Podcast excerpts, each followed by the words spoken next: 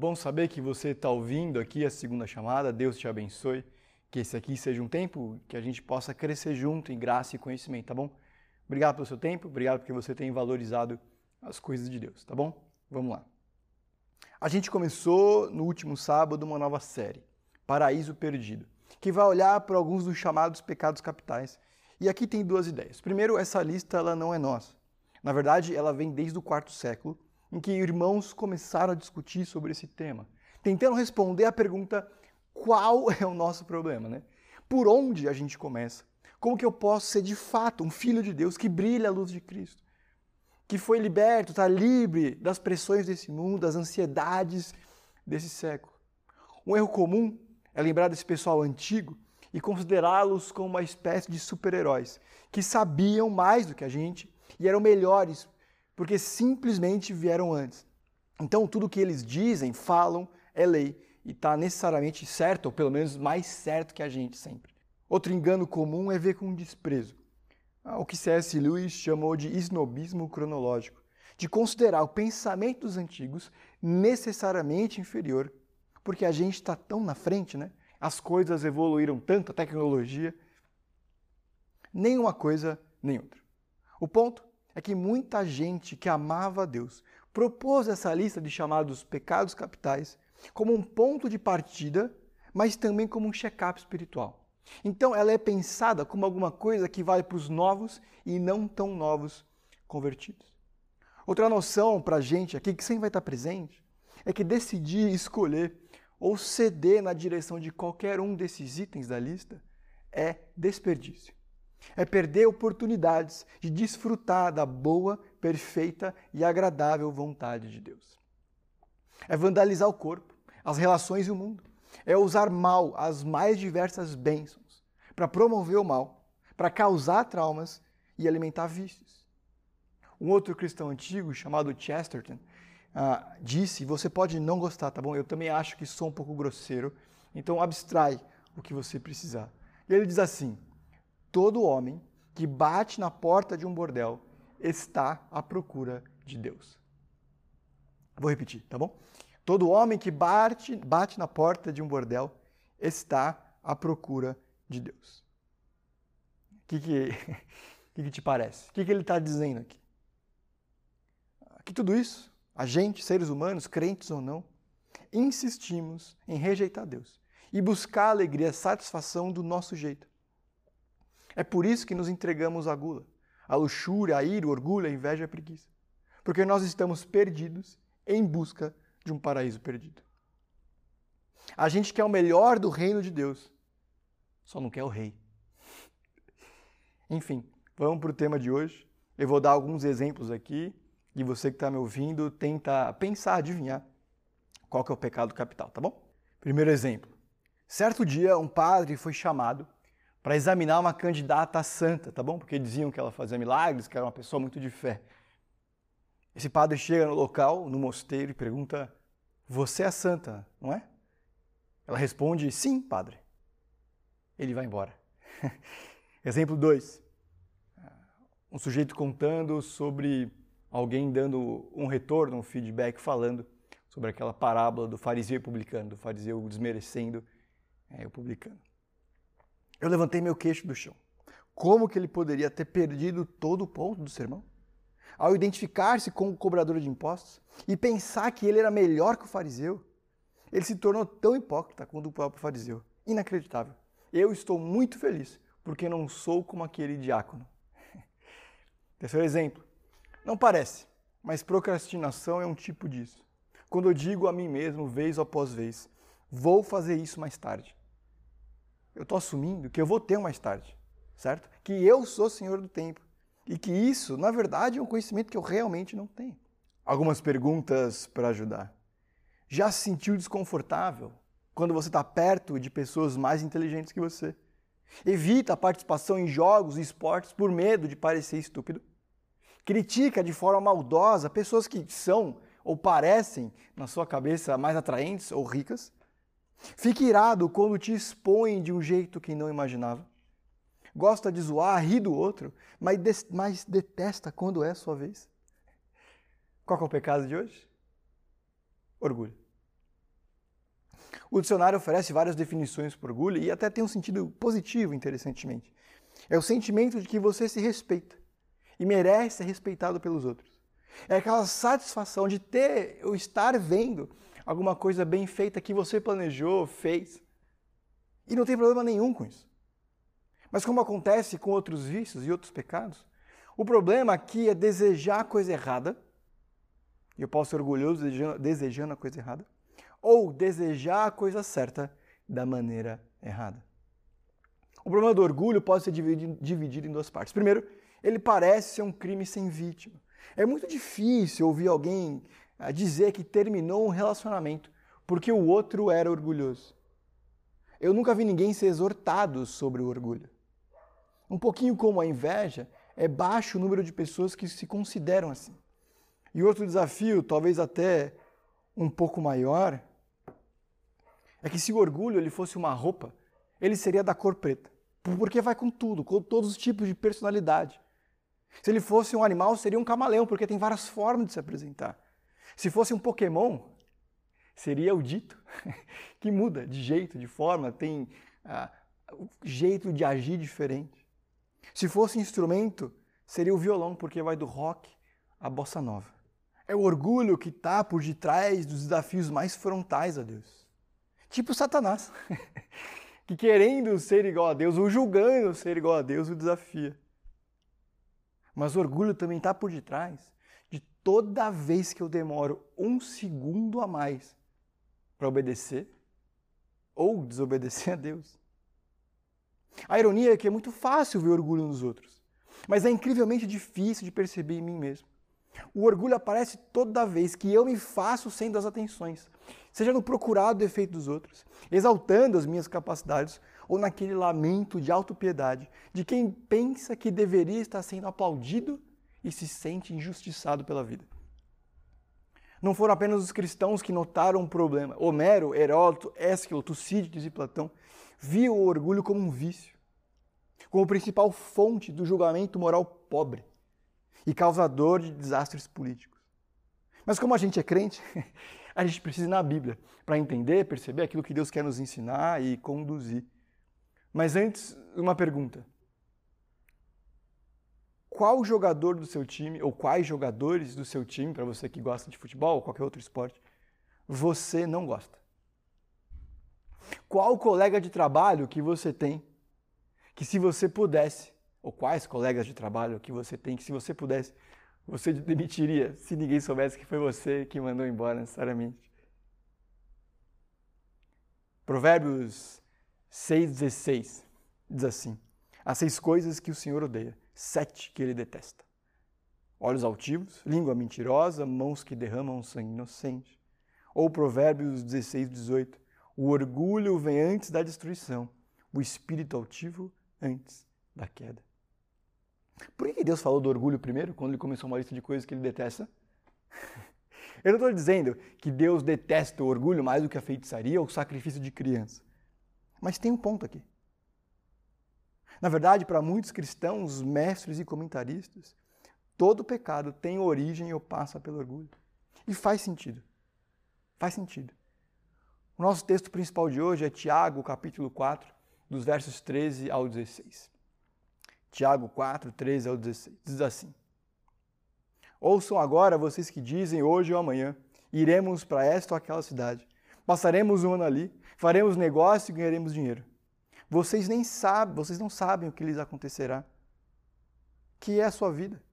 Vocês são como a neblina que aparece por um pouco período de tempo e depois se dissipa. Ao invés disso, deveriam dizer: se o Senhor quiser, viveremos e faremos isso ou aquilo. Agora, porém, vocês se vangloriam nas suas pretensões. Toda vanglória como essa é maligna. Vamos lá. Qual que é o ponto do texto aqui? É fazer planos. A crítica é sobre eles terem recursos. A exortação é que eles estão fazendo coisas. Por quê? Que Tiago, movido por Deus, está conversando de forma até dura e irônica com esses primeiros cristãos aqui. O problema é que esse pessoal está tão cheio de si que nem se lembra de Deus. É o melhor retrato e explicação do que é o orgulho. É uma forma de ver a vida, o mundo e as pessoas ao meu redor a partir de mim mesmo. O centro da razão, da vontade, alvo da minha satisfação sou eu. As minhas necessidades. É um senso de que eu sei o que é melhor e eu determino o meu próprio destino. Perceba que esses comerciantes aqui, eles são independentes, eles têm estabilidade financeira, eles viajam para onde eles querem e trabalham com o que eles gostam. Esse aqui não é o nosso sonho? Essa aqui é a melhor vida do mundo. É o projeto pessoal de qualquer millennial ou Z, os nascidos de 85 para cá. Perceba que às vezes aquilo que a gente mais quer de Deus é o que vai nos manter afastado ou nos afastar ainda mais dele. E é precisamente por isso que ele não nos dá. Existem apenas dois tipos de pessoa no mundo. Aqueles que digam, dizem, seja feita a sua vontade, ou os que gritam em alta voz, assim será feita. É assim que o orgulho funciona. Ele rejeita a sabedoria de Deus. Ele se recusa a ouvir ou esperar. É verdade que crescer, amadurecer, significa assumir mais e mais responsabilidades para que a gente se torne cada vez menos dependentes, por exemplo, dos nossos pais. O crescimento espiritual, porém, é o contrário. O objetivo não é depender menos de Deus. Amadurecer nesse sentido é precisamente ouvi-lo mais, obedecer mais. Um comentarista diz: Satanás disfarça a submissão a si mesmo sob o ardil da autonomia pessoal. Ele nunca nos pede para nos tornarmos seus servos. Nunca a serpente disse a Eva: Eu quero ser sua mestra. Eu quero ser o seu Deus. A mudança no compromisso nunca é, nunca é de Cristo para o mal, é sempre de Cristo para mim. E em vez da sua vontade, a vontade de Deus, é o interesse próprio agora governa. E o que eu quero reina. Essa é a essência do pecado. Deixa eu tentar ser mais prático. Como saber se eu sou alguém orgulhoso? Quantas pessoas normalmente aparecem nas minhas orações? É como se só eu tivesse necessidades? Se, é como se eu só fosse a única pessoa que Deus deveria prestar atenção? Se Deus, responde, se Deus respondesse todas as minhas orações, a vida de alguém, além da minha, seria abençoada? Quando eu tenho uma ideia, um projeto, um sonho, eu primeiro recorro ao Excel, falo com pessoas ou com aquele que tem poder para abrir ou fechar portas. Se uma pessoa que eu não gosto tanto é elogiada na minha frente, eu genuinamente me alegro com ela. Na hora que alguém fala que fez alguma coisa boa ou legal, sou eu aquele que sempre vem com uma comparação que me envolve. Ah, você fez isso, mas eu também. Não, teve uma vez que eu, porque uma pessoa orgulhosa sempre está olhando de cima para baixo, ela não consegue perceber quem está acima. Da autoexaltação à autopromoção, passando pela autodegradação e autopiedade. Um coração cheio de si vive sob a pressão de ser descoberto e a síndrome do impostor. É irônico que a arte de impressionar os outros e ganhar aplausos envolva me esconder cuidadosamente. Para para ser reconhecido, eu não posso permitir que ninguém me veja. E isso é uma pressão insuportável. Com isso, a gente destrói relacionamentos. Porque ninguém vai me amar como Deus, de forma perfeita. Eu vou querer dos outros ah, coisas que eles nunca vão poder me oferecer. Sabe por que eu fico irado quando eu não sou reconhecido?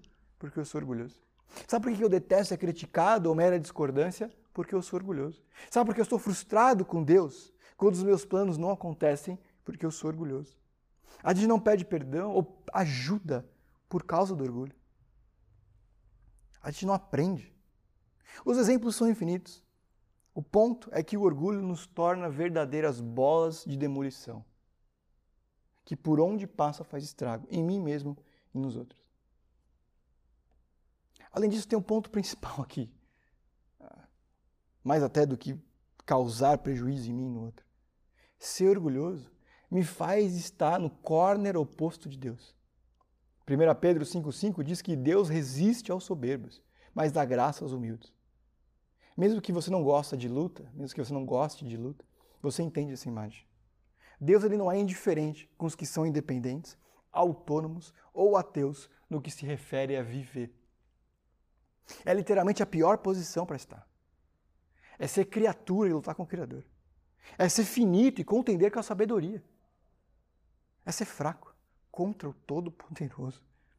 Se a gente juntar todos os versículos que falam ligeiramente sobre Deus resistir ou se opor ao orgulhoso, ficaria assim: Deus se opõe, resiste, abomina, derruba, dispersa, escarnece, repreende, castiga, zanga-se.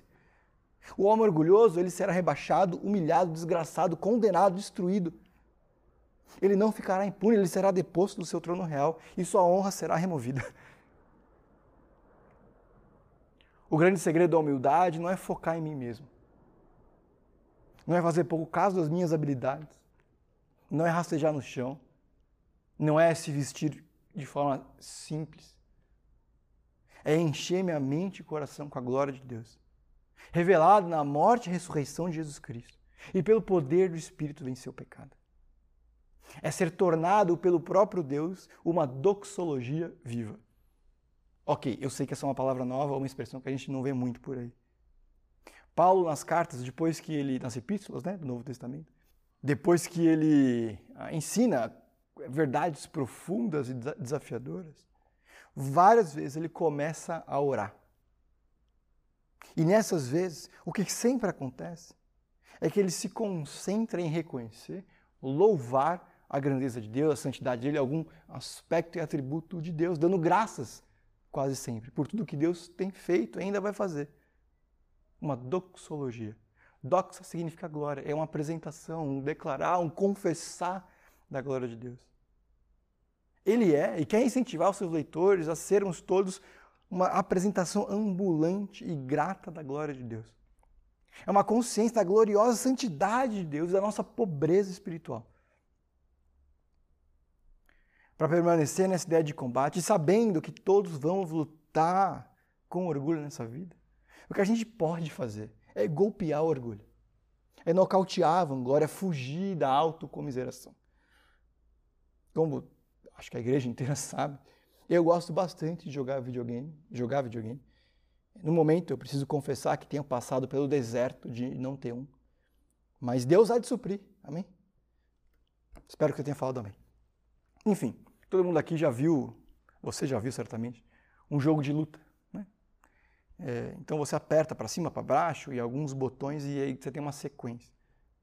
Talvez com orgulho existam alguns bons golpes que a palavra de Deus nos traz para que a gente mantenha as coisas na perspectiva correta, na perspectiva divina. Para não fazer planos, viajar, negócios, sendo neblina, esquecendo de quem Deus é e que é Ele que permanece sendo soberano e que deveria ser ouvido. Primeiro, dê o crédito a Deus. 1 Coríntios 4, 7, o que você tem que não recebeu. E se eu recebeu, por que se orgulha como se assim não fosse? Não foi o seu LinkedIn, nem seus olhos verdes que trouxeram as bênçãos que nós temos. Foi o Senhor do universo. Nem salvar a gente consegue quaisquer talentos que você tenha, inteligência, habilidade, aparência, pedigree, posse, inteligência, influência. Tudo foi dom gratuito de Deus. Dois, resista ao marketing pessoal. Deixe as nossas vidas e ações falarem por si mesmas. Silencie todo aquele desenrolar que a gente faz para nos fazer parecer melhores ou maiores. Sim, eu sei que na dinâmica do mundo corporativo, no trabalho, a gente precisa se apresentar, precisa mostrar o que a gente tem feito. Eu entendo isso. Mas não é sobre isso que eu estou falando. É sobre manipular, mentir. Sobre se fazer o centro das atenções. Conduzir as pessoas ao engano de que eu sou maior. Deixa eu te lembrar. A Bíblia nos diz e apresenta que todo mundo, os filhos de Deus, tem um advogado junto ao Pai. Você não precisa alimentar o monstro. Três, dependa da providência de Deus. Deus já tem cuidado de nós. A gente precisa lançar sobre Ele toda a nossa ansiedade, como 1 Pedro diz. Dos batimentos cardíacos, a roupa do corpo, é Deus quem sustenta. Quatro, ore regularmente por outras pessoas. Orar pelos outros nos lembra que nós não somos o centro do universo. Ore pela viúva, ore pelo negligenciado, ore pelo pastor cansado, pelo estudante ansioso, ore pelo operário subempregado, pela empresária rica. Todos eles precisam de oração. Se tem alguém nesse grupo que eu acho que não precisa, bom, talvez eu esteja calculando que tem algum ruim da minha vida que eu talvez também não vá precisar. Isso é um problema. Cinco, valorize o Evangelho. Nós somos pecadores. Nós somos dependentes da graça de Deus. E lembrar-se da boa notícia que é Deus ter enviado o seu filho para nascer, viver, morrer, reviver. Precisa encher nosso coração de tal forma que nós somos feitos gratos. É olhar para o ritmo de vida de Jesus e se espelhar nele, aprender dele. É estar tão próximo de Deus que o Espírito dele nos transforma. Seis, sirva aos outros. É o que alguém vai dizer, mas eu não tenho tempo.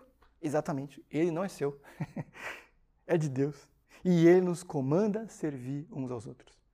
Se todo o tempo que eu tenho está dedicado a mim mesmo, pronto. É porque eu não penso, e não sirvo a mais ninguém sem ser a mim mesmo, inclusive Deus. Sete, admire, ah, desculpa, admita o embaraço. Peça perdão. Reconheça os seus erros diante de Deus e dos homens. Cristãos são pessoas que livremente podem admitir feitos, situações embaraçosas, pecados escabrosos. Muitos de nós vivem as pressões de conviverem em um carnaval perpétuo, usando máscaras e fantasias para esconder quem realmente são. E a ideia não é permanecer sendo mal, continuando a pecar, mas sendo honesto e confessando para que o poder de Deus venha, me encha e me transforme. Oito. E última. Promova outras pessoas. O mundo já está cheio de pessoas que só pensam em si e promovem a si mesmas.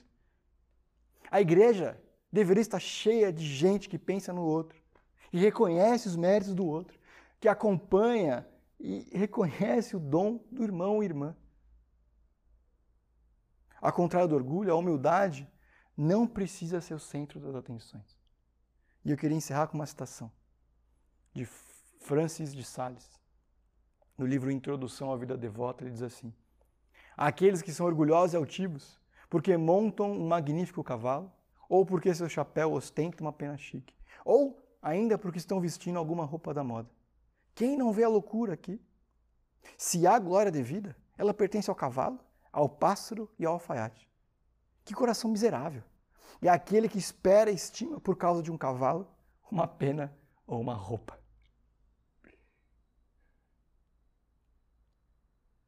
O orgulho é difícil de perceber. O orgulho é difícil de vencer. O orgulho é o inimigo que a gente vai conviver nessa vida. Mas lembrando da forma como a gente encerrou no último encontro, Jesus já venceu. Ele não nos domina, ele não determina o nosso destino, nem as nossas ações aqui nessa vida. A gente pode golpear. Com o poder de Deus, a gente pode vencer. E amém por isso. O que está sendo não precisa continuar a ser. O que eu preciso é permanecer atento. Segunda coisa é cuidado. Calma que lá vem. As tentações são muitas. A gente, pela graça de Deus, vai conquistando, recebendo bênçãos e cada uma delas pode ser mal usada pelo nosso coração enganoso. Permaneça atento. E por último, seja útil. A gente pode olhar para os nossos irmãos e irmãs e dizer: isso que você está fazendo essa sua autopromoção, me parece orgulho. Essa insistência em se comparar, essas críticas tão maldosas. Deixa eu te ajudar. Obrigado, obrigado por ter ouvido até aqui. Queria orar pela sua vida, para que a gente possa continuar crescendo em graça e em conhecimento de Deus. Vamos orar. Senhor meu Deus, obrigado por tudo que o Senhor tem feito por nós. Ajude o nosso coração a ser humilde, sensível, Senhor. Mostra o nosso orgulho para nós mesmos. Nos faz, Senhor, filhos teus, que combatem o orgulho. Senhor, não nos deixe ficar numa posição que nós somos resistidos pelo Senhor. Tem misericórdia de nós, Senhor. Tem misericórdia de mim, Deus. Me revela, Pai, quando eu tenho sido orgulhoso. Quando eu tenho sido orgulhoso e usado do tempo apenas para mim mesmo. Quando os recursos também são usados apenas para o meu benefício pessoal. Senhor, me faz alguém mais generoso, mais humilde, mais sensível e mais atento à sua voz, Senhor. Em nome de Jesus, amém. A gente se vê, tá bom? Até a próxima.